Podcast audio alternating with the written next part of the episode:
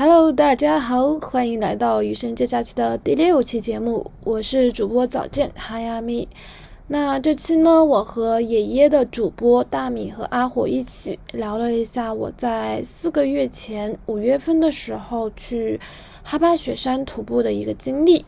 小声的说，其实也是一个大型花样作死现场。那废话不多说，我们就进入到节目吧。括号一下，懒惰鬼早见，感谢大米和阿火的辛苦剪辑。在我的二十五岁的第一天，在一闪一闪的星空下面，一边吃着烤全羊奶油蛋糕，一边喝着他们自制的那种无味子红酒，和那种旅旅途里面一期一会的人一起聊天。就是我觉得我很喜欢勇敢开阔的女孩子，然后我也很想变成那样的人。我觉得这次经历确实能够让我变得更勇敢一些，更开阔一些，更坚韧一些。我当时看到他，我就紧紧的抱着他，就是我和我的五千三百米一刻都不能分离那种感觉。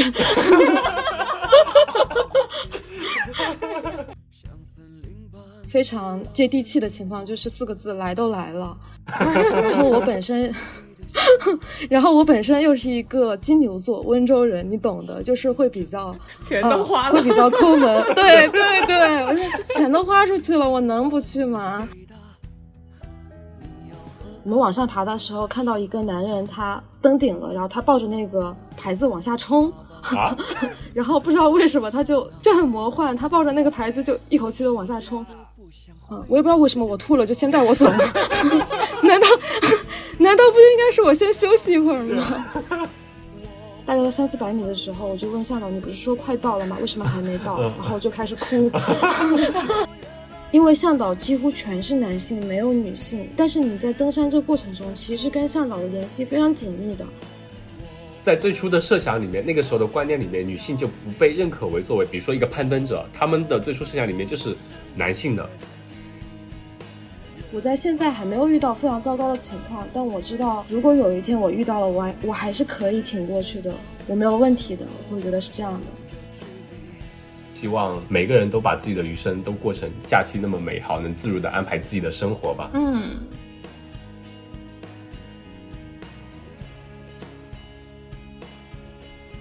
大家好，我是阿火。大家好，我是大米。哎，这一期我们又邀请到一位嘉宾，应该说这一期的温州人含量非常高，达到了百分百。所以呢，我们的嘉宾也是一位老乡温州人。嗯，我们之前其实应该算是神交已久。大米呢是有关注了这位嘉宾的，呃，很多社交账号，也有在他的 Telegram 的那个粉丝群，所以对他充满了好奇。然后呢，我们之前也知道，呃，这位嘉宾呢。他在今年的时候去了哈巴雪山，也是一座我们非常神往的一个山，所以我们就说哇，这个机会非常难得，一定要邀请一下这位神交已久的好友过来跟我们聊一聊关于哈巴雪山以及这之间的很多好玩的事情，来跟我们分享分享这些故事。那么，首先我们欢迎早见，欢迎。Hello，大家好，我是早见，是现在是余生借假期的。嗯，主播虽然我们播客可能非常的少，现在对，然后非常感谢大米和阿火的邀请。我以前也有听爷爷的一些节目，觉得非常有趣，没想到有一天可以上播客和大家一起。早见的话，可以给我们简单做个介绍，就比如说你现在的工作呀，或者说坐标呀，平时一些兴趣爱好什么的。嗯，好呀。嗯，我现在是人在上海，做的是产品经理的这一块工作。嗯，平时的爱好比较杂，可能比较喜欢写写博客、拍拍视频，也喜欢玩一些滑板。以前的时候也会跑一些马拉松的运动，但现在的话，可能兴趣转向了其他的方面。最近在学游泳和柔术。嗯，也在学一些拳击和泰拳之类相关的一些运动，往搏击方面走了，是不是？以后要参加 MMA 那个 自由搏击，这么多拳击类的，重拳出击了以后开始。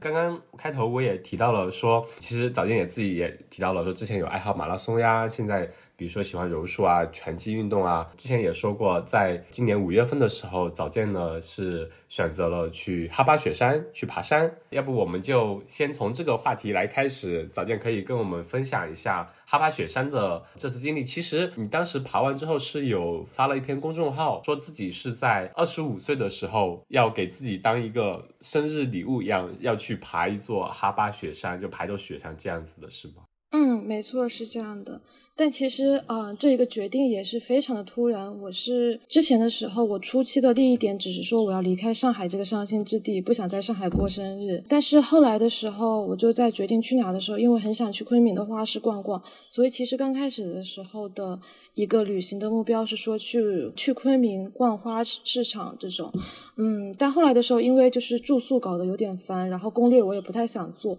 所以我在想有没有那种一条龙的那种包车的服务哦。不是包所有的住宿啊，或者是呃吃饭的一些服务。然后这个时候就可能不小心看到了，如果你去登雪山，然后就会有当地的向导能够把你所有的住宿和吃饭都包了。我觉得哎，那不错，然后就去决定去登雪山。所以一开始并不是为了挑战极限，也不是为了说要给自己生日一个特别的纪念，或者说我要去户外做一个什么样的运动。一开始真的是非常懒惰的一个初衷。然后我之前也完全没有户外经验，就马拉松我觉得不太算啦。之前其实是没有什么户外经验的，就相当于是第一次吧。嗯，好不小心，我突然想起呼兰一个段子，他说他当初开始讲脱口秀是因为，诶，他发现上台讲他就不用去去抢票，演员是不用抢票，他就会自己讲完就开始在那听别人讲了，就是很多你给他加宏大的意义，就说，哎呀，我是为了给人间带来欢乐，那都是事后总结出来的一些经验，就是很多事情你可能一开始的时候都是因为一些很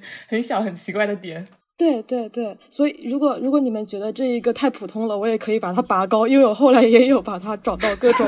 奇怪的一些解释，就是你可以把它无限拔高。这个出发点其实很很好，我觉得这点可能才算是比较贴合于我们生活的很多出发点，因为很多事情的发生，它并不是说是你精心准备的去做的一样，它可能就是。突然的来到了你的生活，那可能会给你的生活带来很多新的感悟，或者新的不同的一种经历吧。我觉得这种应该算是特别好的一个理由。嗯，那我们可以，当然你如果已经想好了把它拔高的方式，也可以跟我们介绍一下是怎么拔高的。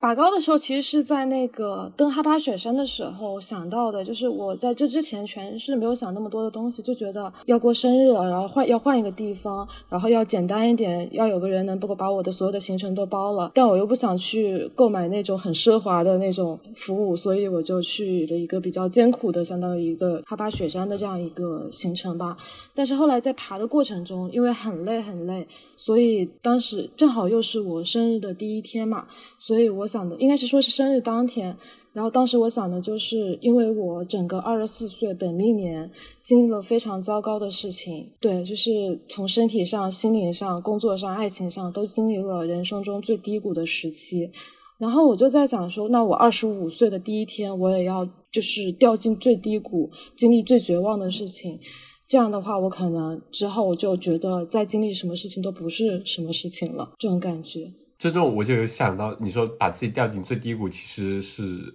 你从最低谷开始攀登，脱离自己以前的本命年的那一切，爬到另外一个高度，给自己二十五岁有个好的起点吧？不是一个好的起点，是一个差的起点。就是这个起点越差，我之后就只能往上走了，我就不会再说还会再经历比这更绝望的时刻了。相当于是把让自己痛苦一下，对对对，所以相当于是给二十五岁设置了一个最差的起点。哎，我之前也听过很多人说，为什么喜欢去户外呃当野人，就是发现回来之后觉得哇，我会更加珍惜现在的美好生活。经历过那些苦难之后，觉得现在生活中的一些困难也不算什么了。嗯，是的，就是这种感觉。对，其实我听过来也很神奇，因为嗯，我之前有在查的时候，我做了简单的查了一下哈巴雪山嘛。它其实最开始是说，从九几年到现在，它的山叶攀登应该算是比较丰富了。而且，其实最开始登上去的人数并不多，因为它毕竟算是海拔有五千多米高的一个地方，不是那么容易到达的。然后，早见你刚刚说的是，你当时是第一次去，第一次攀登。完全没有做任何准备，心血来潮，因为它能包吃包住，你就去了，是这样。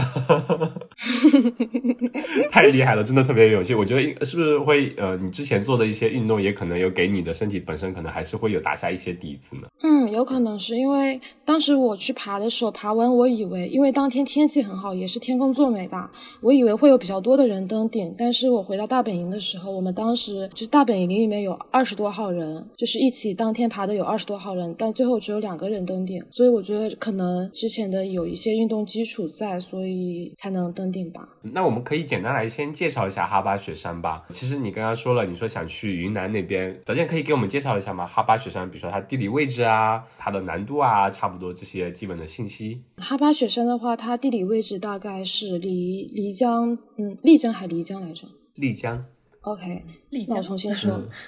哈巴雪山，没问题，没关系，没关系，太可爱了。辛苦你们剪辑了。没事没事，哈巴雪山到时候我们可能不会剪掉。好的，天哪，那这样就要暴露我的无知了。不会不会不会。哈巴雪山的话，大概是离丽江有呃两三个小时车程的一个距离。它其实是处于一个非常离市区比较远的一个山村村的地方吧。它的难度的话，我觉得应该算是比较初级的难度，因为你去查所有网上的攻略，登雪山的话，它都会说哈巴雪山将是你人生的第一座雪山，因为它的攀登难度可能会比较低一些，以及它的商业化程度会稍微的高一些。呃，商业攀登情况的话，好像它算是有一个相对比较完整的体系，有蛮多的那种旅行社或者说当地的导导游啊、向导啊，他都能给你提供很完善的整个向导团嘛，或者旅游的一个体验。呃，攀登体验不能说直接来说旅游，对，就像你说的，可能直接去联系他，他就有呃相对比较完善的一整套的流程的服务提供给你，这样。嗯，没错，我当时是找了六七个向导，然后同时在聊六七个人，因为我想比较一下各家的一个服务水平，还有他们大本营的高度以及包车的服务等等，所以对比了六七家。然后我觉得，虽然他们都是以个人的单位来跟你进行联系，而且他们经常会发语音、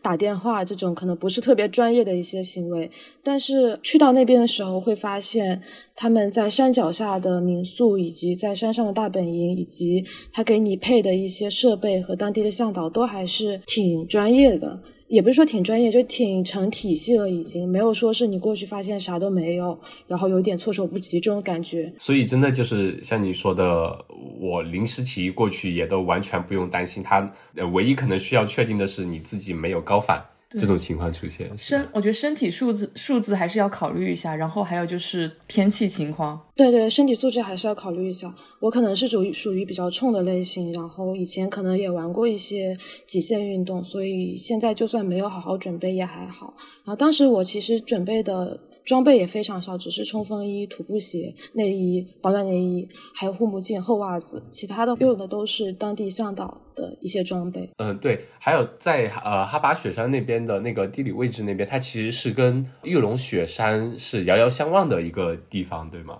对，没错。我们开车从丽江到哈巴村里面的时候，向导就会停下来跟我们指一下，说那边就是玉龙雪山。相当于可以爬着哈巴雪山，看着玉龙雪山，那种感觉会很奇妙啊。是的，就有点像吃着锅里的，然后呃吃着碗里的，碗里的锅里的。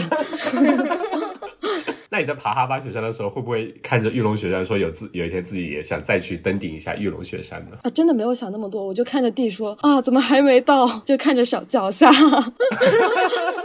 我当时也很多年前去过玉龙雪山，但是我当时并不知道我背后那个就是哈巴雪山。然后我现在听到有些人可能根据一些山峰的山间的形状，就可以认出这是在哪座州的哪些山，可能就跟当时听到有人说根据那个可以根据虎鲸的一些对眼斑认出它是哪个品种，就哇好神奇，好细心。我就经常会忽略一些生活中一些别人觉得很明显的一些记忆点，我就觉得啊这好像都是山嘛，没什么不一样那种。这个可能我感觉也是跟我们如你如果进去了那个领域之后，真的在里面营进多年的话，可能对这些细节都会把握的比较多。如果只是相对对于你来说就是玩票性质的话，你可能就会看完哦，好美的山哦，雪山呢有雪，就这样没了。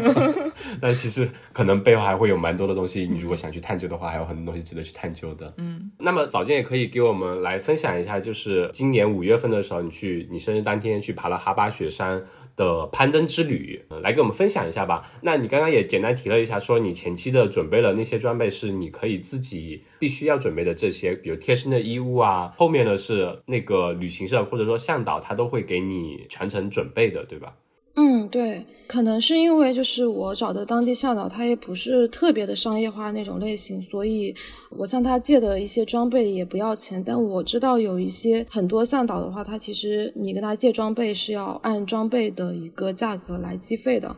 然后当时我是向他应该是借了帽子，借了书包，然后借了那个冰爪，还有一个就是裹在外面的一个羽绒服，也是跟他借的。然后裤子的话，我其实没有买冲锋衣，我就穿的是平时在上海也会穿的那种牛仔裤。那你在那边安排的时候，那个呃向导给你安排的行程呢，大概是怎样的呢？向导跟我安排的行程跟我自己的行程差的还挺多的。他是要求你前一天的晚上会到哈巴村里面来，然后第二天的时候可能下午两点钟的时候开始往山上往大本营那边走，然后往大本营走了之后，当天晚上就睡在大本营，然后过了一天就在第三天的一个凌晨一两点的时候开始攀登。攀登完大概是早上，比如说十十一点的时候到山顶，然后再往山下走，大概五六点到大本营。它是这样一个行程，但是因为因为一些问题吧，所以我和他们的行程非常不对得上。所以后来我在跟我朋友讲述这个经历的时候，他们就觉得，如果是他们的话，可能会在很早的时候就放弃了。这个事情是这样的，就是我在五月十四号的时候是准备出发的，但当天的时候上海突然开始夏天的雷暴，所以就飞机延误了一。整天飞机延误一整天，并且他没有通知第二天起飞的时间，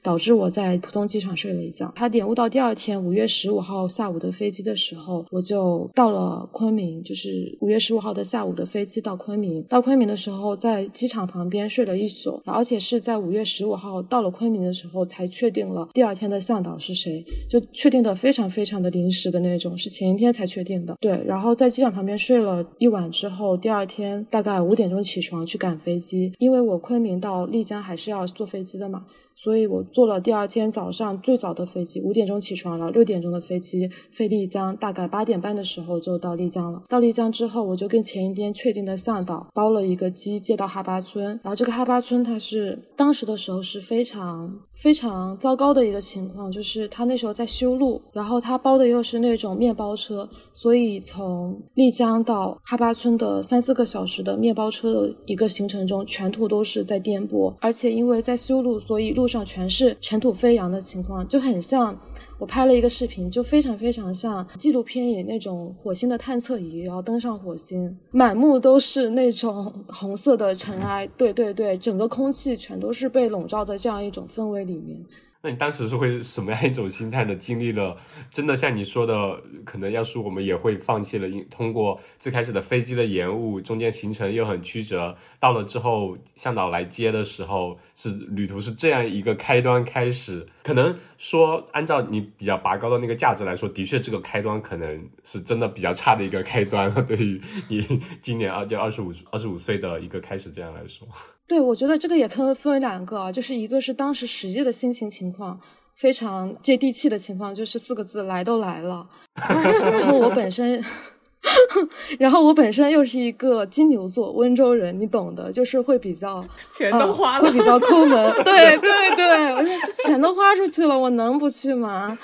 都已经花了那么多机票钱，然后我还请假，请假就是没有薪资的嘛。嗯，然后我觉得就已经付出了那么多的金钱成本了，那我肯定要再往前冲一冲。但如果拔高一点，那就是我这样正好就是把自己放到了一个我想要放到的低谷里面去。嗯。果然，你一开口的时候，大米就知道你想说啥了。他也是这样的，虽然他不是金牛座，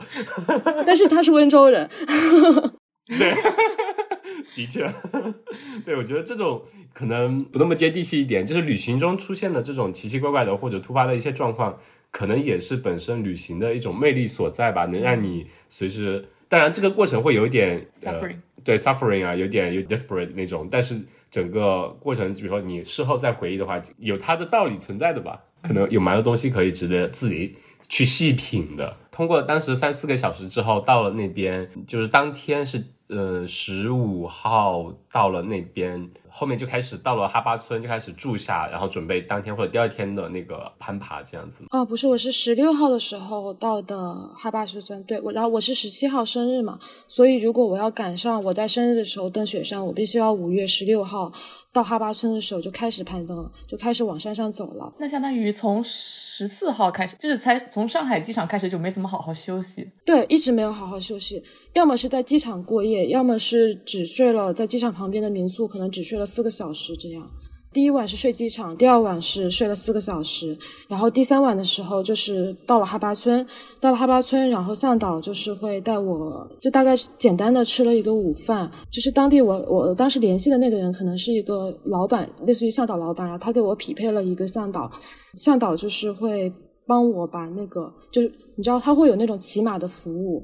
因为我当时实在太累了，所以我骑到我到大本营就是骑马上山的。很多人可能会选择徒步上去，但是我为了保留体力，还是选择了骑马上山。不同的商业队伍，他们其实大本营的位置高度是不一样的，有些是三千多米，有的是四千多米，最高的可能是四千八百米。哦，我忘了，不好意思，四四千二百米。四千二百米的话，它其实离登顶的五千三百米就不是差的非常的多，所以它可能是登山成功率最高的一个一个大本营，相应的它的价格也会比较贵一些。然后我当时选的这一个商业队伍的话，它其实是三千七百米左右，就大本营在三千七百米，然后当时就骑骆驼上山，骑骆驼大概也快骑了三四个小时吧，对，三四个四五个小时左右。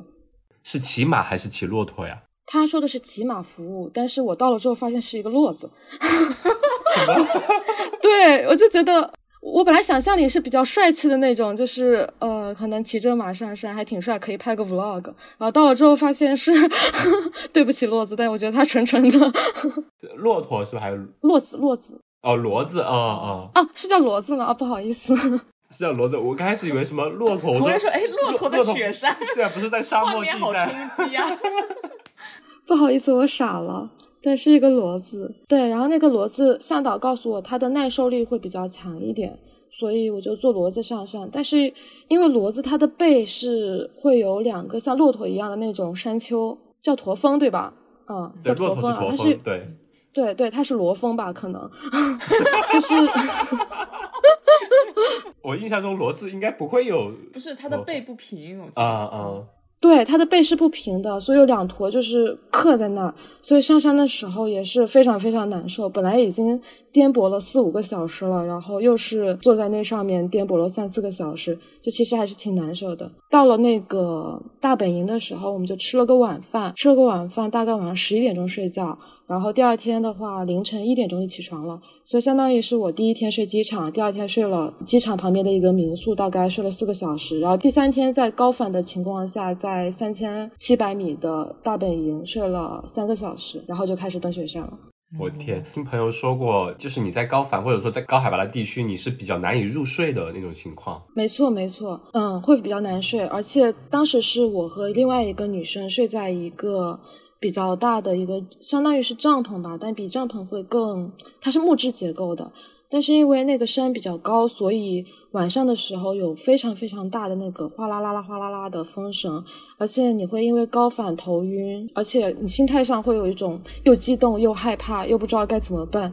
的那种心情，就会更加难以入睡。总的，你就给留给你的时间也只有两个多小时的时间。那你来修正，对，就很多人会睡不着，是心理压力很大。他觉得我明天第一大早一一两点钟就要起床了，然后我现在要赶紧睡着，赶紧睡着。但同时可能因为一些环境和生理上的因素又睡不着，这个时候就会更焦虑，像极了论文 deadline 之前的大米。果然是博士生。那所以之后就凌晨一点起来之后，就开始长达十五个小时的攀登，是吗？对，一点钟起床，其实我们先去吃饭，然后吃了点粥和白煮鸡蛋。但当时因为可能我没太休息好，因为我前三天全都没有睡好，然后当天的时候又有点高反，然后又没有，就可能又没有吃的太好。我很讨厌吃白煮蛋，所以我在吃完的时候就很难受，大概难受了五六分钟左右就全吐了，把吃的东西全吐。然后吐完之后就开始上路了。这种情况下，你还是你没有休息好，加上没有摄入很多的食物。就甚至还吐了，状态很差的情况，你还是毅然决然的往上冲。对啊，来都来了，三千七百米了。对，当时相当于就是开始空腹爬了，就是真的是把自己的起点拉得无限低，呃，整个处境拉得无限的艰难。对，就一开始其实体力就已经可能不是特别好，完全是凭着一腔的，就一开始的时候还是挺有激情的。那我们来讲讲，就这十五个小时的攀登经历。你在上面，比如说你到达大本营的时候，应该是已经相对比较高的一个地方，有没有？哦，不过你到达的时候已经是晚上，差不多呃蛮晚了。有注意到周围的一个环境或者说风景吗？能看到些什么吗？当时其实就是大本营和大本营这个山上会有很多大本营，但是每个大本营之间的距离还挺远的，所以相当于是我们小小的一个大本营在一座大大的山里面，我没有看到出我们大本营之外的其他的任何人。大本营的话，它是会分为三四个那种小木屋，有一个是用来做饭的，然后它做饭是在一个坑上做做饭，炕上做饭，不好意思。然后还有三个小木屋是用。来装置客人睡觉的。当时我们去的时候，因为是淡季，因为五一刚过嘛，五一过后的第二三个周末，嗯，所以当时其实去的人不是特别多，就是有十几个、二十个、二十多个人是睡在另外一个小木屋里面，因为他们都是认识的，一起相约来爬雪山，相相当于是。然后我和另外一个同样也是上海过来独自旅行的温州女生睡在一个房间里面，太巧了，好巧，嗯。温州人密度过高了，这期节目 我感觉早见自带温州温州吸铁石的，因为前两期录的播客也都是跟两位温州主播录的，然后这期也是我们就自动能把温州人吸吸引到周围。对的，我现在逃不开温州了。那继续，所以当时营地里面相当于是比较晚，然后有跟当时的一个温州姑娘是在一个小木屋里面住着的啊。对，然后大概是有七八个、八九个向导左右，然后外面又养着一些的。马和骡子。那你在那天天气怎么样？你会不会在爬的过程中能看看到，比如说日出，或者说看到天慢慢慢慢的变亮这个过程？你忽略了星星。对啊，是有的。对这个过程，首先是没有星星的。当天是有比较多的一些云，晚上有比较多的云。我其实非常想要被笼罩在一片星光的这种感觉里面。但是啊，晚上攀登的时候其实是没有星星的。然后哈巴雪山它一开始是一块碎石路，然后它相当于是有点像大石板路的那种感觉。不知道你们知道，就是一块很大很大的石头，然后平的，但是是比较陡峭。然后你要沿着这个石头往上爬，嗯，然后当天晚上的时候，其实爬到四千两百米左右，出现了一个非常危险的情况，就是在一个大石板上面，我的头上的那一个镜是头灯这样的东西吗？哦，对，头灯，对，是头灯，对，大概在四千两百米的时候，我们在在爬一个石板路，石板的一个陡峭，比较陡峭的一个悬崖壁吧，相当于是。然后当时因为晚上，嗯，有比较多的云，所以根本没有夜光，我们只能靠头上的这个头灯来探测前面的路。但同时，在四千两百米的时候，就突然刮起了一阵妖风，风非常非常大，我们就只能匍匐在那个石板上面，就先不要移动了。大概匍匐了五六分钟左右，等那个妖风过去。但是在这过程中，就是我的头灯掉下来了。我头灯掉下来之后，我的向导就帮我去拿那个头灯，但是发现拿到的时候，头灯已经碎掉了。当时的时候其实还蛮恐怖的，特别是我在上面等他，然后他去下面去找我的头灯的时候，因为那个时候周围全是一片暗的，我看不到任何的东西。因为他下去之后，他的头灯就是往他下面去照了嘛，并且离我比较远之后，那个头灯是完全照不到我的，所以相当于就当时周围一片黑暗，只有旁边呼啦呼啦呼啦的妖风，但同时你现在整体是悬挂在一一个。峭壁上面的，我觉得我可能体重也比较小，就你知道温州刮台风的时候，我就经常会在路上抖啊抖啊的那种，我就那个风可能，据向导说他可能有九级了，然后其实是已经到台风的一个级别了，所以我当时还是挺害怕的，而且我还有点害怕，就是。比如说我的向导在往下走的时候，他可能也会出一些什么样的对状况，那我就整个人悬在这里，也没有人来救我，然后也没有任何的联系方式，因为手机当时就收不到任何的信号嘛，就那个时候还挺孤立无援，觉得有一些绝望的。所以你说之前营地里面有那么多大概那么多人的攀登人，但是实际真正爬的时候只有一个向导带着你这样在爬，对吗？就你们两个人？是他们几个人都在后面，我们先开始出发，因为我吐了，所以，嗯，我也不知道为什么我吐了就先带我走了。难道 难道不应该是我先休息一会儿吗？可能是他们人比较多吧，然后他们可能结伴，然后人比较多，然后那个温州人女生她其实前一天晚上已经。前他前一天已经登过了，然后在那个大本营再睡一晚，其实这样的情况啊，其他人都在后面比较远的地方，我也完全看不到他们，我也不知道他们上来是不是选的这条路，因为其实上去的路线还挺多的啊。所以当时大概向导下去上来花了多久呢？你当时那个状态真的就是一个人在无边无际的黑暗和妖风中挂在悬崖壁上。对对，大概一两分钟的时间吧。那可能在你的体会里面应该很漫长的。对对对对对，就感觉嗯掉进了一个黑洞里面，没有任何的声音，只有风声。然后也没有任何的人的气息，也没有任何的光亮。哇，真的很会很绝望，很很害怕的，很恐惧。对对，其实当时真的想想过会死掉，我就觉得啊，我的生命就要在这里终止了吗？那就是享年二十五岁。那你当时有没有突然想到说自己很后悔的什么事情没有做或者什么呢？没有想那么多，我就想着，我就想着我的墓碑应该插哪儿，因为这附近都是悬崖峭悬崖峭壁嘛，所以我觉得好像也没地方插。然后因为看不到地方，所以我，所以我就觉得，嗯。甚至开始想好了墓碑往哪插。对对对，我还在想着上面要写什么，写着四山秋色的一首诗，可能。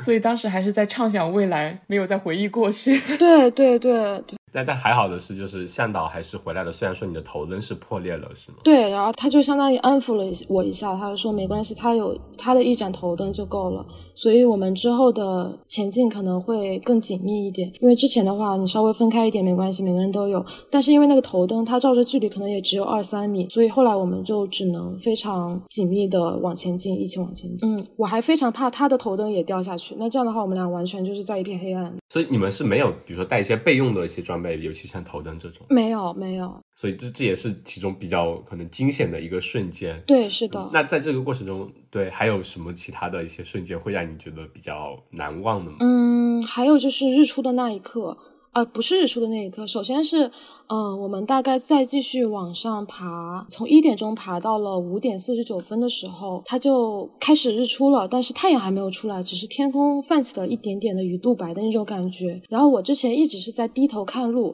而且路全是黑的，就是它可能是被光照，有一块的白的那种感觉，但周围还是完全是黑的。而且我一直看的是路，没有看前面。就在四千五百米的时候，它天空微微泛起一点点鱼肚白，我。就抬头看了一下，发现前面矗立着一座非常高大巍峨的雪山，没有任何的一个人，也没有那种日出的那种很温暖的阳光，所以面前的那座高山是一片非常苍茫的黑白。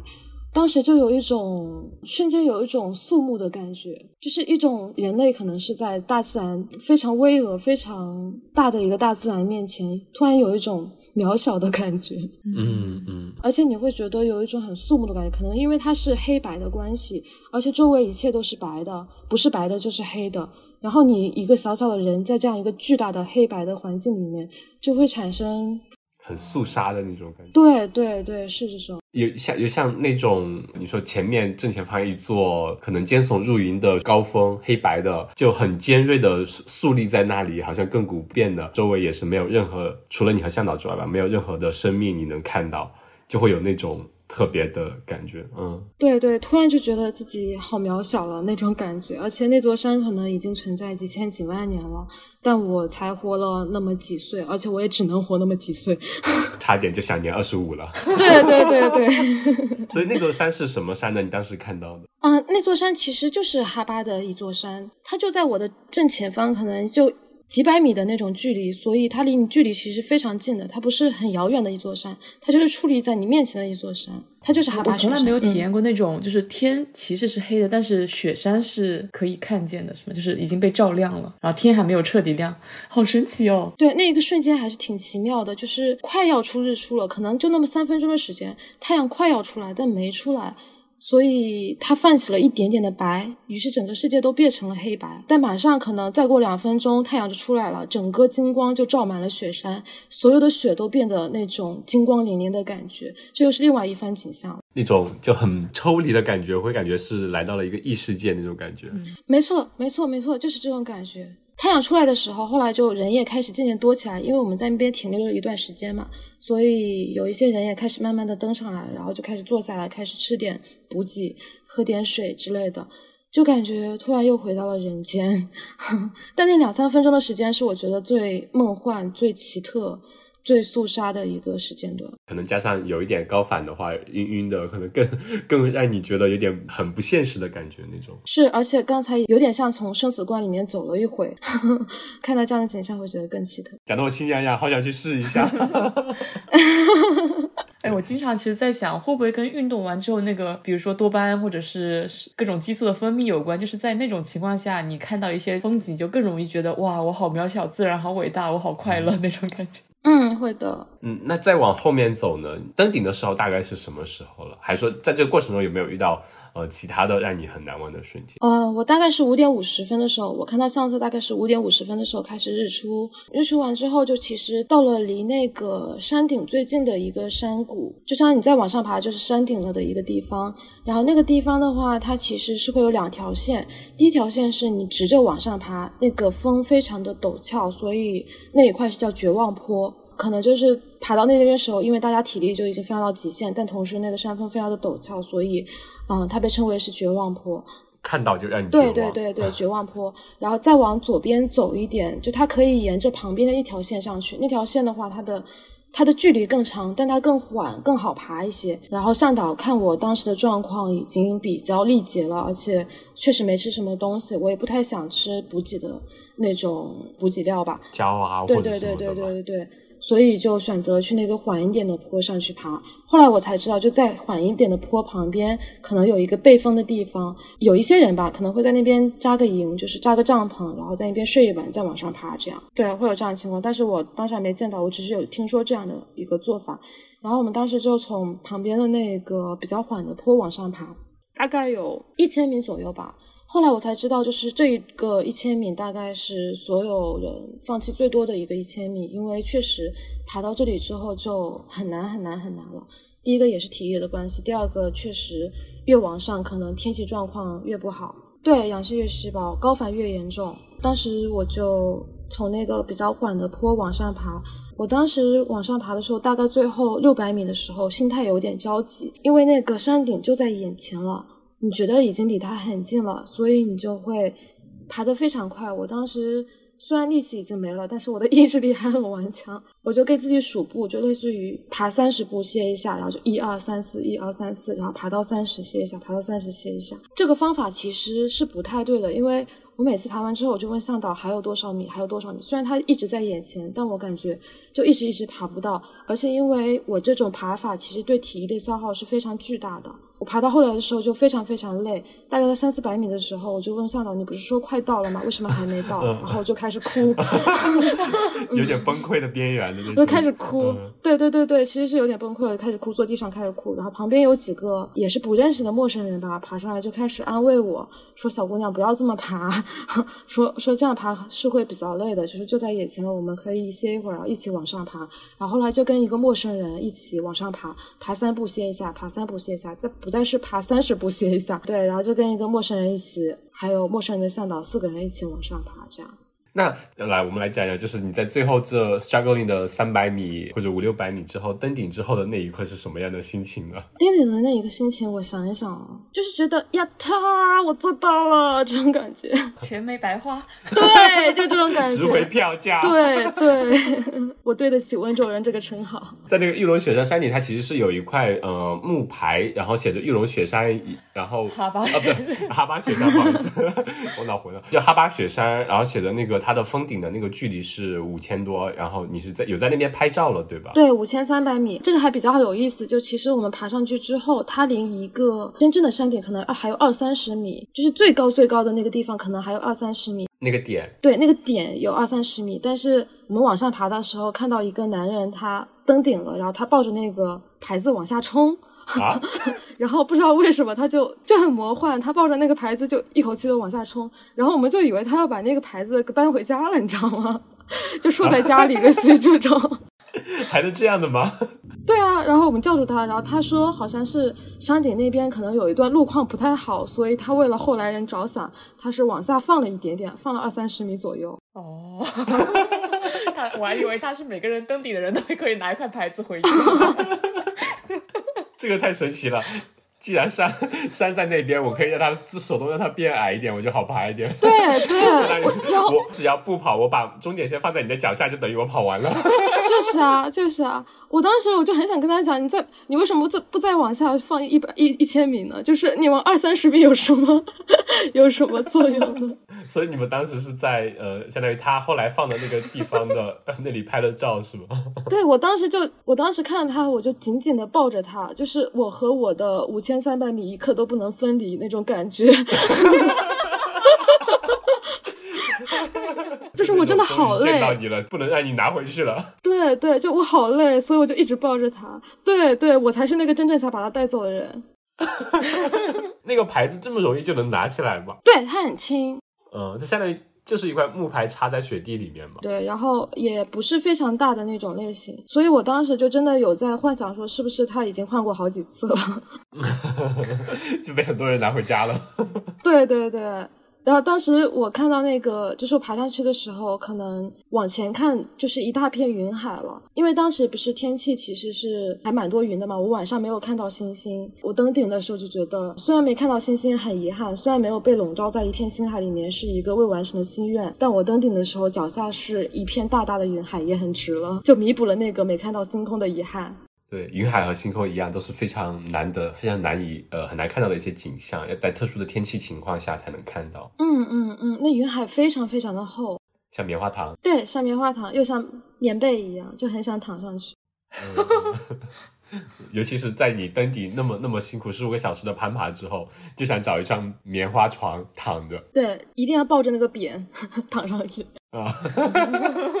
所以后面下撤其实就呃登顶之后拍完照就开始下撤，下撤的过程应该还是比较顺利的吧？嗯，对，我们当时九点半登的顶，其实算是登顶时间里非常呃也不是非常就比较早的类型了，因为很多人是十十一点钟登顶的，向导会判断你到那个山谷的时间，就刚刚我说的那个还有一千米的山谷的时间，如果你到这个山谷时间不满，比如说是。九点钟之后，他可能就不会再让你往上爬了，因为在山顶的话，就十二点钟之后，它天气可能会有变化，所以如果你不能赶在十二点钟之前登顶的话，向导是不会让你再往上爬的。所以当时我们九点半登顶，时间算是比较早，它离十二点还有两个半小时，呃，一个半小时左右。大概停留了一会儿，我们拍了会儿照，就开始。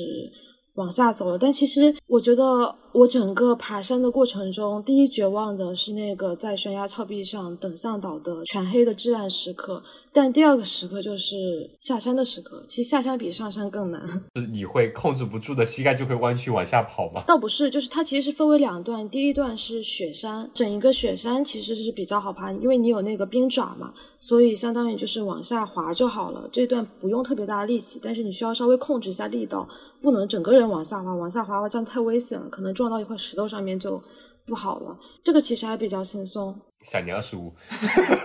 啊，对，你不能像滑滑梯那种太危险了，你还是要控制一下力道。但整个整体还是比较轻松的。然后你到雪线以下的时间段是最难爬的，就是它会有一个雪线嘛，然后你到雪线下面，你就要把冰爪换掉，然后穿上你的。原来的那个冲锋鞋，然后这一段路可能都是比较偏悬崖峭壁和一些石板路的那种类型。这块路其实是非常难爬的，而且我觉得最艰难的时间段应该是在四千五百米的时候开始，就是那一块路全是我就是刚往上爬的时候那种石板路，就是它是一块非常整齐的石头。你可能翻过了一块石头，你觉得快到了山脚下，但看到前面还是一大块石头。它有非常绵延不绝的一整段，所以就一直是处于一种。呃，李宗盛那首歌怎么怎么唱来着？什么翻过一头山丘，还有一头山丘。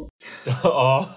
越过山丘。对对对对对对对，就连绵不绝，连绵不绝的看不到头。对，就会有非常绝望，因为你在登顶的时候，你其实是知道终点就是在那里的，还有三四百米，这是一个非常明确的事情。你只是会觉得说我自己怎么还没有爬到，但这个预期是很明确的，你知道自己还要爬多久，你知道自己还要爬多少段的距离。但是你下山的时候，完全是我都觉得我已经到三千七了，为什么还是四千五？然后爬了那么久，为什么还是四千四？为什么还是四千三？为什么这一块石板路再往下还是石板路？石板路，石板路，全都是一模一样的，就感觉陷入了一个怪圈里面。像无限循环的那种，对，就是有一种什么乱石阵、巨石阵什么。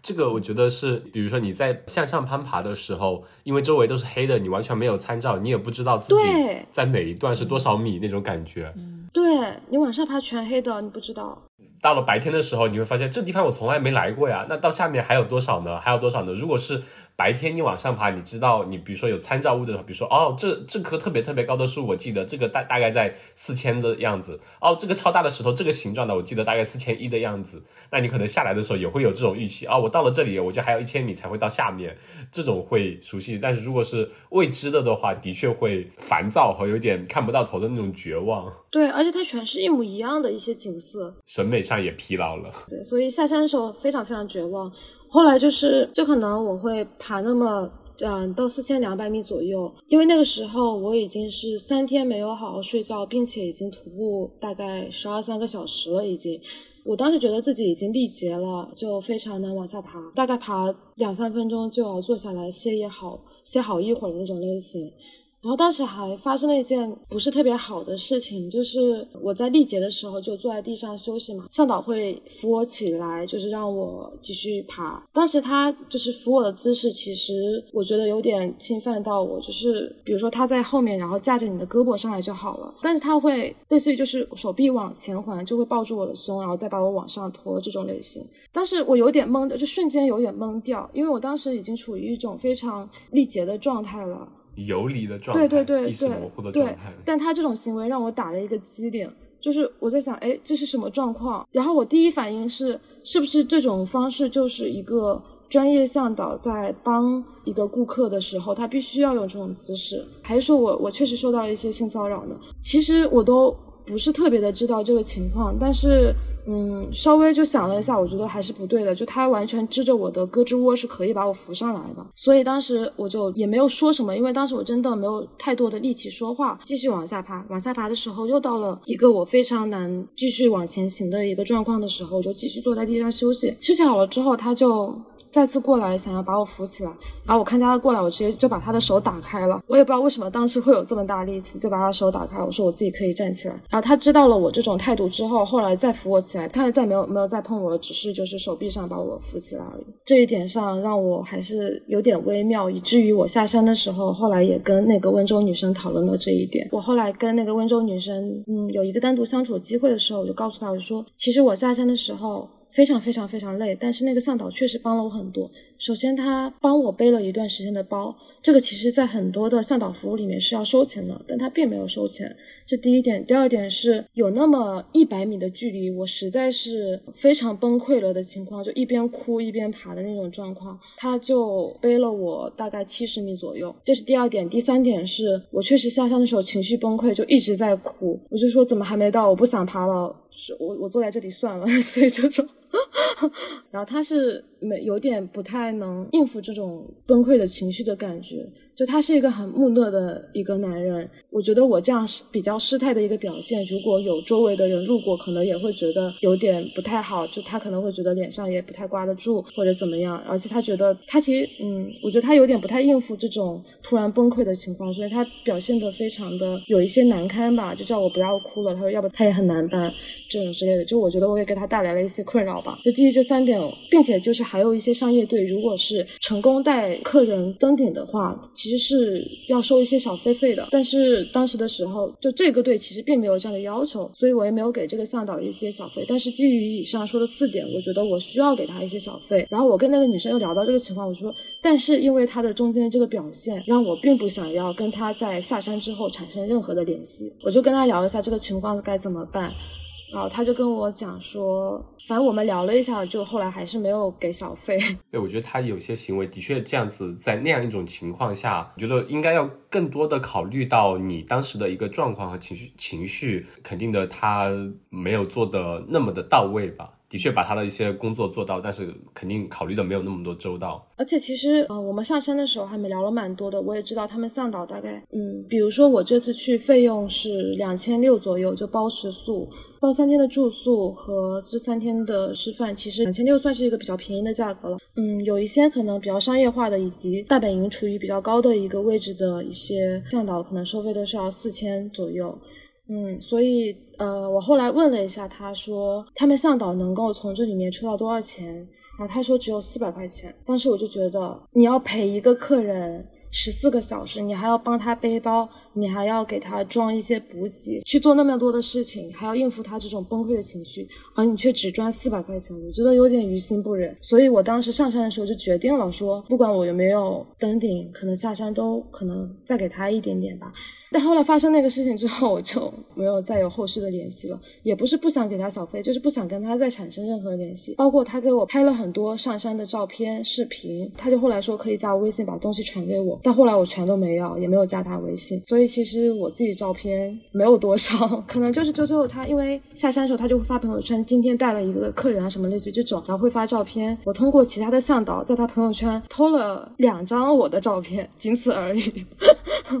对这样的人会觉得就不想跟他再有任何的联系。对对对，就是不想有联系了。其实这整个攀登过程有将近十五个小时的攀登经历，全程是你跟这个向导在一起的。我们其实就想说，作为你自己的话，你一个女生自己攀登的话，包括那个温州的女生，她也是自己独自攀登的嘛？嗯，是的，她是带了另外一个向导。那你们自己来说的话，作为女生有没有很多不方便的地方呢？其实是有的。首先就是向导全都是男生，所以你在上山的时候，到了大本营那块地方，会跟他们一起吃饭。然后如果你是一个小女生的话，他们会给你看一些比较偏擦边球的黄色笑话，这是第一点，会让你不是特别的舒服。第二点的话就是。因为向导几乎全是男性，没有女性。但是你在登山这个过程中，其实跟向导的联系非常紧密的。他会在一些你比较困难的地时候扶持你，然后也会给你提供一些水啊，或者是补给之类的指导，就是你在什么地方该吃什么了，该喝什么了等等。你跟他联系还是挺紧密的，包括一些精神上的鼓励和支持。就是因为你在绝望的时候，还是比较需要有一个人能够给你鼓励的，类似于这种情况。但如果向导是男性的话，会因为这种处于一个比较大的环境里，但只有你们两个人比较 close 的那种状态，你不知道会发生什么事情。就像我的这个状况，我其实也是并没有想到的。发生之后，我也会觉得有点懵了的那种情况。那个时候，他如果往坏的地方想，他如果真的想要进一步什么的话，我可能就是没有反抗的能力的。但是他是专业的向导，并且他是一个体力更好的男性。他是完全占主导优势，就是你在登山的过程和下山的过程中，你和向导的权利是不对等的，是不匹配的，不对等的。对对对对对，你完全是处于一个弱势的地位。那你在这个过程中，你会有自己做一些准备吗？比如说，在行程出发前，会跟家里人或者跟朋友就预报好自己的行程啊，包括自己的向导是谁啊，这方面的准备会不会有提前做？完全没有，完全没有。啊，因为你当时的行程也是相对比较匆忙的那种临时性的。对对对，这是第一点。第二点是确实也没什么信号，就是我当时在大本营的时候就已经没有信号了。你可能要拿着手机，然后到山里面各种转悠，各种转悠，在那种可能比较山沟沟地方能找到一格的店，然后那个微信可能要转十分钟才发出去一条，所以基本上就是。和外界断联的状况，而且我确实有一种想要和外界断联的状况，就把自己扔到一个大山里面去摸爬滚打一天的时间，然后不要和外界各种工作也好、朋友也好、家人也好，跟手机有任何的一些联系了。对，相当于也是给自己创造一个隔绝的环境。那其实说真的来说的话，还是要做好有 Plan B，或者说一些相对安全一点的。后续的一些计划相对会好一点哦。如果对一位女生自己一个人，男生也是，男生也是，对，男生也是，就是独自出行的话，不管男女，就独自出行还是最好能让他人知会他人，做好最坏的打算吧，只能这么说。对，大家不要学我，我是一个反面例子，做好享年二十五的打算。那我们来讲讲，就是其实在这个过程中，户外这项运动或者说攀登这项运动吧，其实。其实男女差异还是有蛮多的吧？你在这个过程中有什么其他的体会吗？首先就是第一点，就是我在出发前的一周不到的时间里才开始买装备，然后会发现大部分的户外品牌的装备都是基于男性的生理条件去设计的，比如说就是户外的背包，它胸带基本上都是做成内弧形，那这个内弧形其实会位置正好的压在女性的胸部上面，它就会非常非常的勒人。然后还有就比如说，因为我玩摄影嘛，所以我会带相机过去。那在低温的环境里面，就可能需要一个录制的手套，专业的那种户外的录制手套。然后你会发现，这个录制手套最小码是 M 码，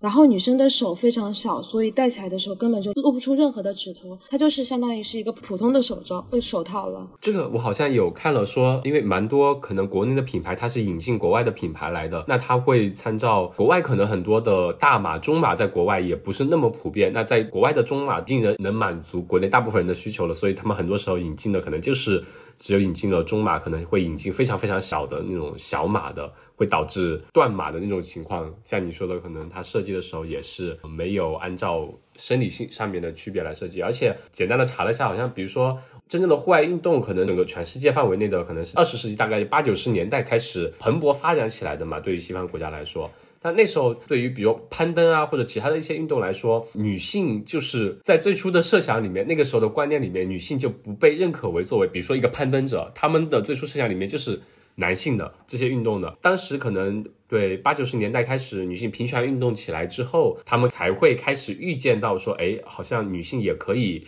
参加到这些户外运动里面来啊。那他们当时设计的女性的装备，他们其实基于两点，它的基本原则就是 shrink it and pink it，就是在男性的基础之上把它缩小一点，然后把它变成粉色，就是女性的装备了。这种就是一个。非常非常刻板的的一个刻板印象嘛，就对于女生来说，是不是就是喜欢粉色系的呀？是不是就是小一号就可以了？其实男性和女性从生理上还有很多生理结构上是有很大的区别的。嗯，对，就比如说刚刚说的那种，像是女性的胸部结构也好，或者是它的尺寸也好，或者是女性的骨盆其实比男性更大。所以它的背包的重量其实应该是落在一个有弧度的骨骼的地方，腰带就扎在这里。但是现在如果你只是把它做一个缩小的话，那其实男性背包的腰带是会扎在女性的骨盆的底端。然后它是不能够负担起这个背包重量的，对，所以其实就是它不会基于男女的生理结构去做设计。其实现在经过发展那么多年，国内的一些产品应该是有逐渐在改善，国外的一些产品也好，逐渐有在意识到这方面的一些东西，可能有在做逐步的改善。比如说越野跑来说吧，UTMB 啊，或者说其他的一些殿堂级的赛事，它其实是有蛮多非常非常非常杰出的女性运动员的，我们也非常关注的一些女性运动员。那那些她也是赞助跑者。那同样的，他们的优异的成绩、优异的运动表现，也会引起那些赞助商或者说产品开发商他们的注意嘛？会专门设计符合女性生理结构的很多产品，但可能还是需要一段时间去走。对，是的。那在这个攀登这项运动来说，男女的运动表现上面，你个人来说呢？比如说你跟呃向导的沟通中有没有得到一些相关的信息在这方面？嗯，首先就是一个个人的实地观察，就是我们当时不是大本营里面是二十多个人嘛，有男有女，最后登顶的是我和另外一个女生，只有我们两个。嗯，这是第一点。第二点是我在骑着骡子上山的时候，有在跟向导聊，就是他可能带过了两百多号人了，因为他现在四十多岁了嘛，做这一块做了蛮长时间的。他说他带过可能两三百号的客人，然后我问他说那是男性登顶还是女性登顶的多？我以为他会稍微的想一下，然后给出一个比较模糊的答案，但没想到他想都没想就说当然是女的啦。然后我说为什么？他说。因为很多女生的耐性会更强一些。他说，在男性说没法再爬的时候，他就真的是没法再往上爬了。但是当女性客人在说自己没法再往上爬的时候，他往往还能再往上爬很久的距离。比如说，早见你就是哭着也要爬完自己选的路。对，对，的确，我们之前也有跟就是诺亚嘛，之前有聊过，在嗯徒步长距离徒步或者是越野这方面来说，可能。男性本身会在力量爆发，或者说在全局方面会有一定的优势，但是在整体的把握上面，就是女性可能会更细心一点。那同样的，对自己身体状况的一个把握，也会像你说的有更有耐力一点。那男性可能会说一开始就很激情的想要去冲，可能冲了一半或百分之五十，就觉得啊前面好像冲过了，那我现在跑不了，那我就不爬了，我就我就。下车，那女性可能整体都会相对速度会慢一点，但是整体的成功率会大很多。嗯，没错。这就有点让我想起，可能我在四五年的时候也有跑马拉松，当时应该是一五年左右，一四一五年左右，那个时候其实相当于是马拉松刚刚开始在国内萌芽的阶段，所以还是一个比较早期和初期的一个一个样子。当时的时候，因为刚开始兴起这项运动嘛，所以媒体报道也比较多。你会发现说，就是媒体上报道的一些伤亡事故，大部分是以男性参赛者为主。然后后来有人就会去做一个研究，说为什么马拉松的参赛者遇到事故的大部分是男性？可能是有两个原因，第一个是有一些男性会对自己有过分的自信 普通且自信。他这不就是撒开鸭子跑吗？然后就不做热身，就是赛前的准备没有做的特别好，不做热身是非常关键的一点，因为像这么长的一个赛事，如果你不充分做好拉伸的一些运动和热身运动，其实过程中很容易受伤的。这是第一点。第二点是，很多男性一开始的时候可能会比较逞强，一开始会跑得非常快，他们的胜负心很强，激进一点。对对对对，我要超过其他所有人，然后就嘣嘣嘣嘣嘣跑得非常快，你懂的，就是男人的好强心。对对，这个其实就会让他们一在一开始的时候体力消耗得非常快，但同时可能到后面，不知道他们有没有觉察到，有可能是觉察到了自己身体不适，但为了面子，他还是继续往前爬，还是说他并没有感知到自己身体上的这方面不适，继续往前爬。总之，他就是继续往前，不是爬跑，不好意思。对，就是很多人就，比如说倒下就口吐白沫这种类型，可能就是他对自己的身体的状况没有一个充分的了解，或者是他的好胜心胜过了他对自己身体的关注。所以，我觉得这个可能也比较像是登山的这一点，因为毕竟都是户外运动。也比较偏极限的类型。之前也是说，就距离越长，可能男女的差异会越小。其实我自己也有感受，像你说的跑马，我我跑了一次，一七年的时候跑了一次全马，是我唯一一次跑了全马。那时候就是之前跟一个朋友有训练蛮多，然后在跑出去大概五公里的时候吧，他从我身边跑过，一拍我的肩膀说：“火哥，冲，赶到他们前面去！”我当时那种就气血上涌，我就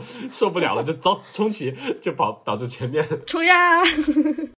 对，就前面跑得特别快，后面就跑步了，最后五公里是像狗一样走回去的。所以我对这点也是比较有很清晰的认知。所以现在基本上出去跑比赛啊什么，我就不跑了，就大米去跑，我去做苦路。那我刚刚在说那个时候，你会不会觉得被含沙射影到了？没有啊，因为这就是我呀，我就是这样子，这该死的好胜心。我对自己很轻。一般我们现在不是有尝试挺多新的运动，就是每次一开始新的运动没几天，阿火他必定会受伤啊，特别激进。然后我就是进步很慢，但是不怎么受伤的那种人。比如说我们最开始去攀岩，我也是就那种我特别享受。自己能看到自己眼见的那种速度在进步的那种感觉，会尝试不断的去挑战自己的。哎，我这个能做到，我再高一个 level 能不能做到呢？就不断的去触碰那个边界，即使我很菜，我也要触碰我菜的边界那种。我们去攀岩的时候，我跟大米在试一条线，我刚开始能爬过，就差最后一两个点了，我就不断的试，不断的试，不断的试，试到自己最后手没力气，我还要去试，就导致自己自己手拉伤，然后各种从上面支撑不住摔下来那种。嗯，然后大米的话，他就会比较慢点，我今天还不行，那我就缓缓，我等下次来的时候总能进步的，慢慢试着总能进步这样。啊，的确，我们两个人就能看出这种差距。不过也也肯定会有个体差异，有现在可能相对严肃的运动员，他会对自己整个节奏把控啊，或者说训练把控都会有比较严肃的一个计划。那在这个过程，比如说你在整个运动过程中，还有什么其他的方面能让你觉得男性跟女性之间的一些差别？比如说你跟他们交往之间，就比如举个例子啊，是我我因为其实没有买冲锋裤，因为我在出发的前两天查一下天气还蛮好的，天气蛮好的，就可能裤子不用防水也没有关系，就挑了一件家里最厚的那种牛仔裤过去。因为到大本营的时候就直接先过去吃饭嘛，就跟很多向导先见面了，跟他们也不是很熟。但后来下山的时候，我听到其中的一个向导我并不认识，他说他对我登顶这件事情感到非常的诧异，他就说就你也能登顶？然后我就说你凭什么这么说？然后他就说因为你刚过来的时候穿的是牛仔裤，我觉得这人肯定不行。就是他会带着一种这样有点像是对第一印象或者贴标签，就因为你穿了条牛仔裤，他就觉得你肯定登顶不了。这种会让我觉得有点就有种被 judge 的感觉吧。但是女生就不会，就是另外一个，比如说温州的那个女生，她就会一直。在鼓励我，因为他没有登顶嘛，他还跟我分享了一些经验，比如说你不要爬得太急啦，或者是哪里会比较冷啦之类的，他就不会有这种焦虑包包括就是我遇到了那件就性骚扰的事情，我也会跟他去分享，他是非常真诚的在帮我去站在我的角度去想这个事情，我们一起商讨该怎么做，这样对，包括就是我在五月十七号的时候，就是因为我们是凌晨一点钟的时候醒来去爬山，然后当时他其实可以再睡觉的。因为他其实已经爬过山了嘛。然后，但他一点钟的时候也醒了，一点钟醒了之后，他就在那个时候，就是因为山上是要发电机的。它没有任何的灯，所以你要开灯，因为一点钟要开火开灯嘛，开灯那就要发电机，所以当时就是一片黑暗，然后轰隆隆隆、轰隆隆隆、轰隆隆隆这种声音。他也醒了，他就跟我醒了来说，他就第一句话跟我说生日快乐哦，当时觉得啊，这是我收到的第一份生日祝福，在呃三千七百米的一个小木屋里面，在轰隆隆隆的一个发电机的声音里面。嗯，好贴心，好好暖心的那种。对，因为其实我也只是随便提了一句嘛，就是我跟他聊的时候随便提了一句，我们并没有对这个话题进行太多的探讨，我就随便提了，就是说在山上过个生日，就类似于这种。但他就记住了，并且他还会醒来送我这个生日祝福，觉得很很甜。给你后面也打了鸡血。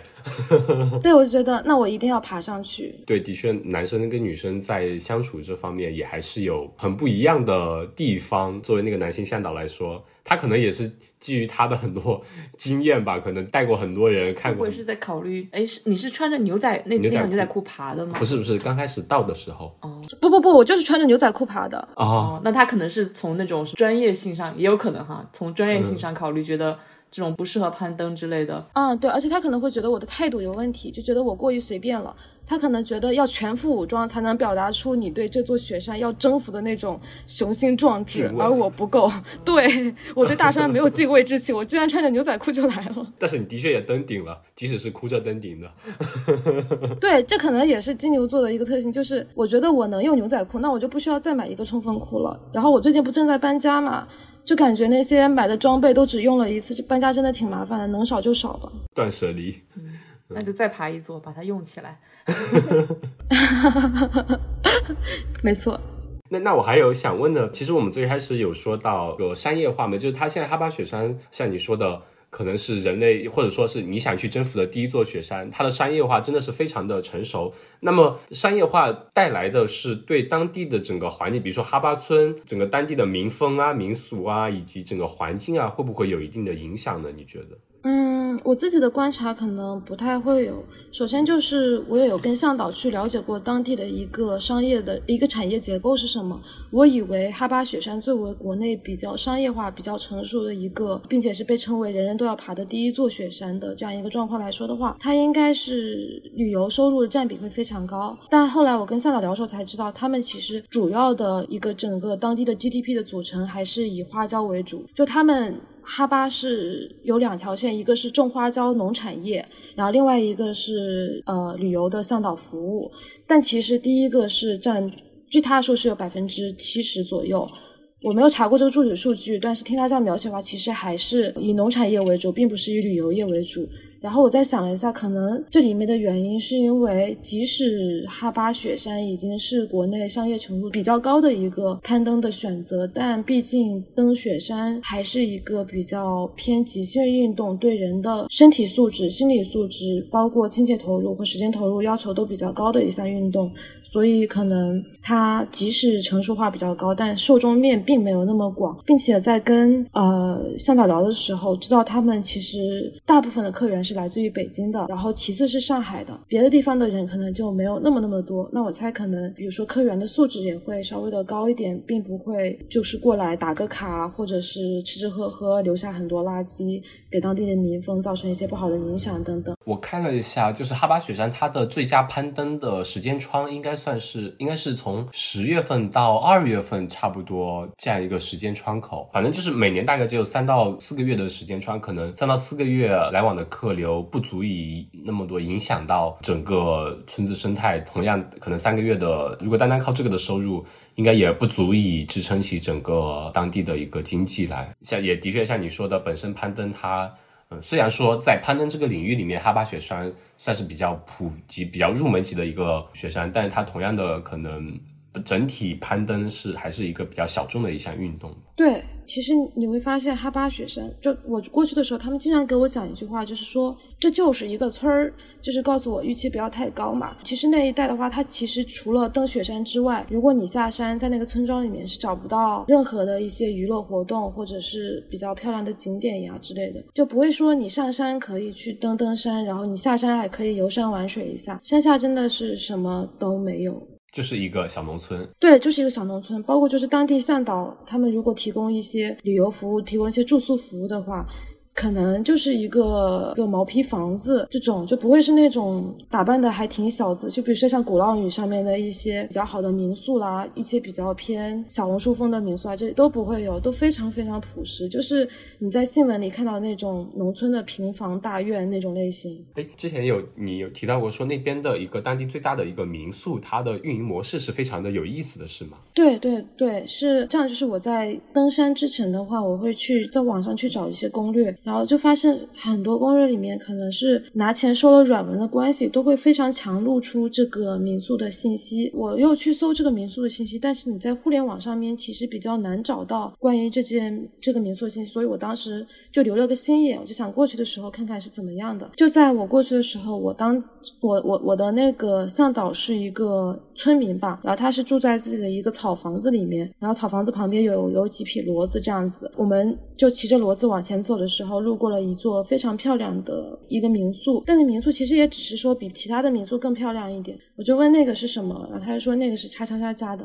我就说，哎，那不就是我在网上看到的那家吗？然后后来才知道，就是这个民宿是老板，首先是老板娘，她是一个女生，嗯，首先是在丽江开了这样一个客栈吧，相当于是客栈。然后开的比较好，她就开到了哈巴雪山这边，相当于是开了一家分店。然后她平时人也不在哈巴，平时就在丽江。但是这家店给她带来的营业收入其实还是蛮多的，因为它的定价会比其他的一些一些向导会更贵一点，对一些组织会更贵一点。然后它的房子也会看起来更 fancy 一点，并且它是会提供类似于一种公共空间。就一般来说的话，客栈就是。大家各住各的，民宿各住各的，但是它会有一个比较大的一个客厅，大家可以在这里认识天南海北的朋友，也可以在这里一起玩耍，这种感觉就是会更偏年轻人，更偏现在用现在话说就更偏互联网一些。它的其实一个模式也非常简单，就是它有一个主理人在那边，他可能雇了一个主理人在那边，会请那么一个向导团队，这个向导团队可能就是十八个、二十个人左右，这二十个人的构成全都是哈巴雪山的本地村民。那一些村民他们其实可能。不太有太多的经营的头脑，但他们有非常多的登山经验，于是他们会挂靠在各个组织下面。这个民宿就是他挂靠的一个组织。然后我就问他：“那你挂靠的这个组织和其他的组织有什么不同吗？”他就跟我说两个不同。第一个可能是他在这里提供的一些装备是统一的，就是会让你更有一种。更工整的感觉，就好像是连锁酒店一样，这是第一个。第二个就是他会要求你对客人的服务会更礼貌一些，这个就是比较软性质上面的。比如说，他对其他的客人就不用那么的客气，不用那么的礼貌，但是你在这家民宿里面接到客人，一定要对他使用什么样的礼貌用语，然后在客人遇到什么样状况的时候，要用什么样的话术等等，都是有一套非常完整的培训体系在里面的。这就有点像是滴滴快车和专车的那种区别。就相当于把整套体系呃标准化了，也建立了行业的标准 SOP。对，但是如果你在其他组织下面，你不用讲究那么多。他如果在这里做向导的话，会比在其他组织里面会赚的更多一点，因为他本来就是收费更高，而且对你服务要求也更高。但其实我问了一下，好像也就高那么一两百块钱，一百块钱左右。就比如说他在别的地方是三百块钱，那他在这里就四百块钱，也没有高非常多。然后我说，那老板对你们，老板娘对你们会有一些优待的，比如说节假日发个红包啦，或者是有什么员工福利啊什么之类的。他说没有，就是每年的时候，老板娘会回哈巴请大家一起，请向导一起吃个饭，仅此而已。然后他还说老板娘很厉害，会八卦一下说他在丽江找了一个老公，比他小十岁啊之类的。这也蛮有意思的。哎，那我们讲讲，就是最后提一下，就是你从那边回来之后，对你自己的生活，相当于我们回到最开始说的拔高的那个程度，就是你说这样的一个非常难忘的，让你上山哭下山也哭的经历，但是成功登顶之后，对你来说应该算是非常差的一个起点了。那你回来之后，对你整个生活状态有没有一个不一样的改变呢？我觉得对生活状况没有什么改变，但是自己会感觉我体内会有一种。啊，这样说有点那啥，就是我会觉得我更坚韧了一些，就是他给我留下来的一些东西渗入到了我的身体里面去。我在现在还没有遇到非常糟糕的情况，但我知道如果有一天我遇到了，我还我还是可以挺过去的，我没有问题的。我会觉得是这样的，对，就是那个东西已经移植到了我的体内，但它还没有发挥出作用，因为我现在没有遇到特别糟糕的情况。但我相信它有一天会展现出来的。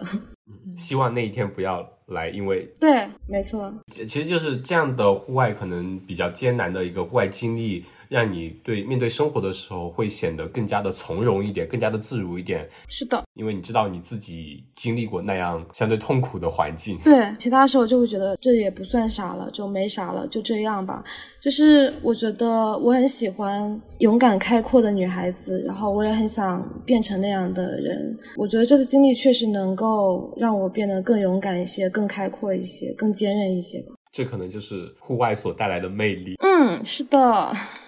就最后我能分享一个事情吗？我觉得还挺。我觉得还挺浪漫的一件事情，就是我们当天爬完雪山之后，呃，我下山大概已经三点了，然后又骑着骡子下山，下山可能都七八点了。七八点的时候，晚上下山就是在山下的一个民宿，就是呃，也不是民宿，就是他家的那种平家大院里面去住。同批的还有一些其他就同时间下来的一些客人。然后当天晚上的时候，我就在房间里洗澡，旁边那个温州女孩她住我隔壁，她就跟我说，嗯，一起下来吃饭，然后我就下来吃饭，吃饭。的时候我就推开门，看到一个很大的生日蛋糕，大家就给我唱生日的生日祝福歌。哇哇！对，然后后来就是那天晚上，我在登山那天有一点遗憾，就是当天云很多，所以没有星星嘛。但是回到山底的那一天，突然云都散开了，然后天上星星非常非常亮，因为当地的那个。嗯，灯光可能比较少，环光污染也会比较少嘛，所以星光非常非常亮。所以我就在我的二十五岁的第一天，在一闪一闪的星空下面，一边吃着烤全羊和奶油奶油蛋糕，一边喝着他们自制的那种五味子红酒。就五味子是一个植物，就喝他们自制的这个红酒，然后和大家和那种旅旅途里面一期一会的人一起聊天，我觉得是一个。很美好的开始，好浪漫的事情。这个蛋糕其实是我温州女孩的那个向导给我订的，所以很谢谢他。也不是所有所有向导都是坏人，也不是所有男人都是坏人。对，是他给我订的。然后我跟他其实没有讲过话，他是通过那个温州女孩知道我说了今天生日，并且我登顶了，所以他就在他们小镇里面唯一一个蛋糕店给我订了一个蛋糕，祝福我生日快乐，祝福我登顶成功，这样。嗯，哇，好棒，好棒！但是一想到他们才赚四五百块钱，我，对，更加感动了。是的。那我们争取以后要去那边，可能去多去个几次，来支持一下他们的事业吧。对你刚才讲的，我就有那种会有更强的那种，不是说宿命的感觉吧，就好像你在生日之前，以这样一种方式用尽了你的力气，在遮天蔽日的所谓的云或者乌云一样，让你看不到星空。你去最后是突破了那层障碍，回来之后是拨开乌云见明月，看到了满天的繁星，是你二十五岁的第一天那种哦。那种感觉，我觉得好棒啊！嗯，你这个隐身好好啊，拨宽云雾见天日那种感觉，就说明拔高了，拔高了，对，再次拔高。对，因为你今年接下来，或者说你后面接下来，就再也不会。碰到像之前那样的低谷了，会一帆风顺的。嗯嗯，就算再碰到，我也不怕了。哎，那你后面会还有其他的一些攀登计划吗？或者其他一些户外的计划？没有，但是我觉得我会等待那一个突然想要开始的时间，就像我这次攀登一样，也不是做了很长时间准备，就是在出发前的一周灵机一动。我相信会有那个 moment 的出现，然后我也很期待它。希望有一天我们可以回去，或者说你能来澳洲，我们来一场说走就走的旅行，温州人的旅行。好呀，好呀，老乡会。对，老乡会。说着互相都不懂的温州话的老乡会。的确，的确。好的，那今天非常开心，呃，早见给我们分享了他的去哈巴雪山的经历，以及还有的二十五岁前后的一个变化，也对自己可能经历了这样在生日那个节点。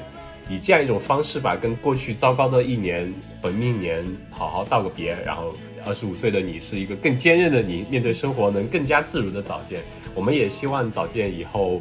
能生活会越来越好，然后多多更新的，谢谢大客。对，好的，对，多多更新你的很多的呃创作，我们会一直 follow。呃，我们这期节目呢也会在两个播客平台都会上线。早间的播客呢，他开头也说了，叫余生皆假期。对，就是一个躺平的 名字。这这其实非常好的一个愿景吧，希望每个人都把自己的余生都过成假期那么美好，能自如的安排自己的生活吧。嗯，好的，那谢谢早见，谢谢阿火，谢谢大米，谢谢。嗯，好，那拜拜。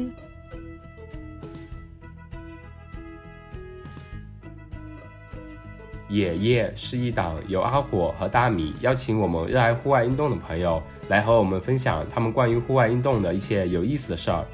欢迎大家在小宇宙、QQ 音乐、汽水、喜马拉雅、网易云音乐、Spotify 上给我们留言评论，也欢迎各位给我们的微博以及公众号投稿，来和我们一起分享你的一切关于户外运动的有意思的故事。谢谢。